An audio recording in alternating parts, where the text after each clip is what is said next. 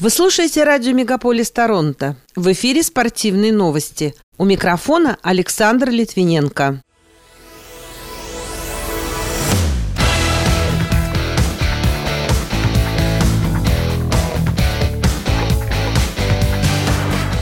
Канадцы Кингсбери и Швингхаммер завоевали золото и серебро в парном могуле. Уэйн Грецкий назвал игрока, который больше всего похож на него. Хоккейная сборная Канады готовится к матчу с финнами в рамках чемпионата мира среди юниоров. Дмитрий Бивол одолел британского боксера Линдона Артура после долгого перерыва. А теннисисты Медведев и Рублев встретились с гонщиком Квятом на трассе в Абу-Даби. Эти и другие спортивные события Канады и России в этом выпуске на радио Мегаполис Торонто. В студии для вас работаю я, Александр Литвиненко. Здравствуйте. Суперзвезда Могула канадец Микаэль Кингсбери снова поднялся на подиум Кубка мира, но он был не единственным представителем своей страны, выигравшим медаль в минувшую субботу в грузинском Бакуриане. Его товарищ по команде Майя Швингхаммер взяла серебро в женском финале, завоевав первую медаль Кубка мира в своей карьере. Кроме того, днем ранее 31-летний Кингсбери завоевал бронзовую медаль. Теперь на его счету 7 наград, 4 золотые и 3 бронзовые.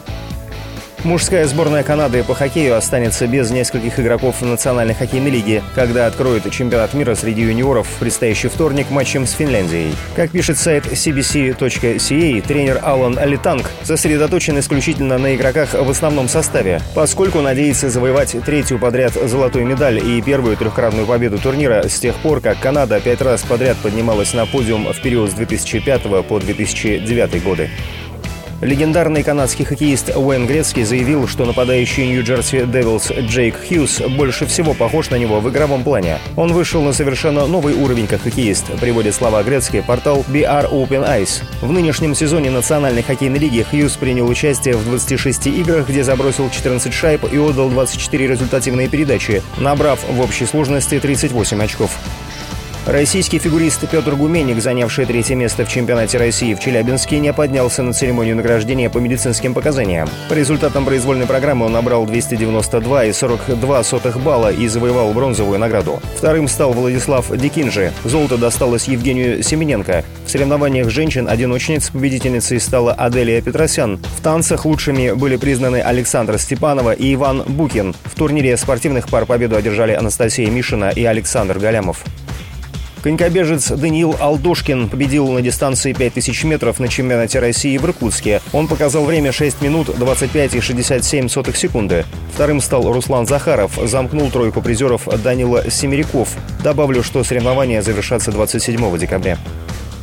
Саудовской Аравии в прошедшую субботу, 23 декабря, состоялся грандиозный боксерский турнир. Особенный интерес фанатов из России вызвало противостояние, в котором сошлись Дмитрий Бивол и британец Линдон Артур. Непобежденный россиянин вышел после длительного простоя, поэтому рассчитывал уверенно разобраться с соперником. И поединок в итоге оправдал все ожидания, получился очень ярким и интересным. Таким образом, Бивол 11 раз защитил титул чемпиона Всемирной боксерской ассоциации в полутяжелом весе и завоевал пояс по версии Международной боксерской организации. Напомню, Напомню, крайний раз он выходил в ринг 5 ноября прошлого года, когда уверенно расправился с Хильберто Рамиросом благодаря единогласному решению судей.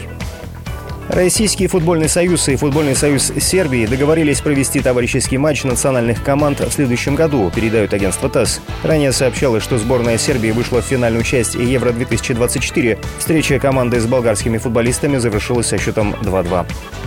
Защитник московского «Спартака» Даниил Хусевич может перейти в Лиссабонский «Спортинг» в январе предстоящего года. Атлет входит в список трансферных целей португальского клуба на ближайшее окно. Хусевич отметился дублем в ворота Оренбурга в первом туре российской премьер-лиги текущего сезона. Напомню, он выступает за «Спартак» с прошлого года. Тогда же он дебютировал и за сборную России.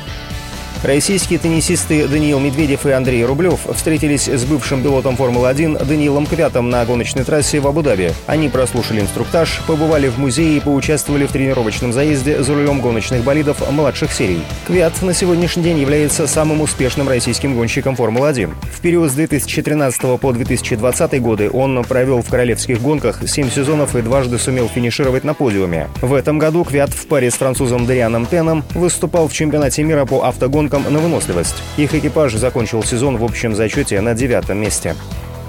Ученые доказали уменьшение объема мозга из-за курения. Это показало сканирование головы более чем 32 тысяч человек. Кроме того, употребление никотина ускоряет старение, а утраченные объемы серого вещества не восстанавливаются. Как говорится в исследовании, не стоит забывать, что курение воздействует на большинство органов человека, повреждая его легкие, кровеносные сосуды, сердце и нервную систему. Данная вредная привычка несопоставима со здоровым образом жизни, заключили эксперты. Пока это все спортивные события, представленные вашему вниманию на радио Мегаполис Торонто. В студии для вас работал Александр Литвиненко. Будьте здоровы и дружите со спортом.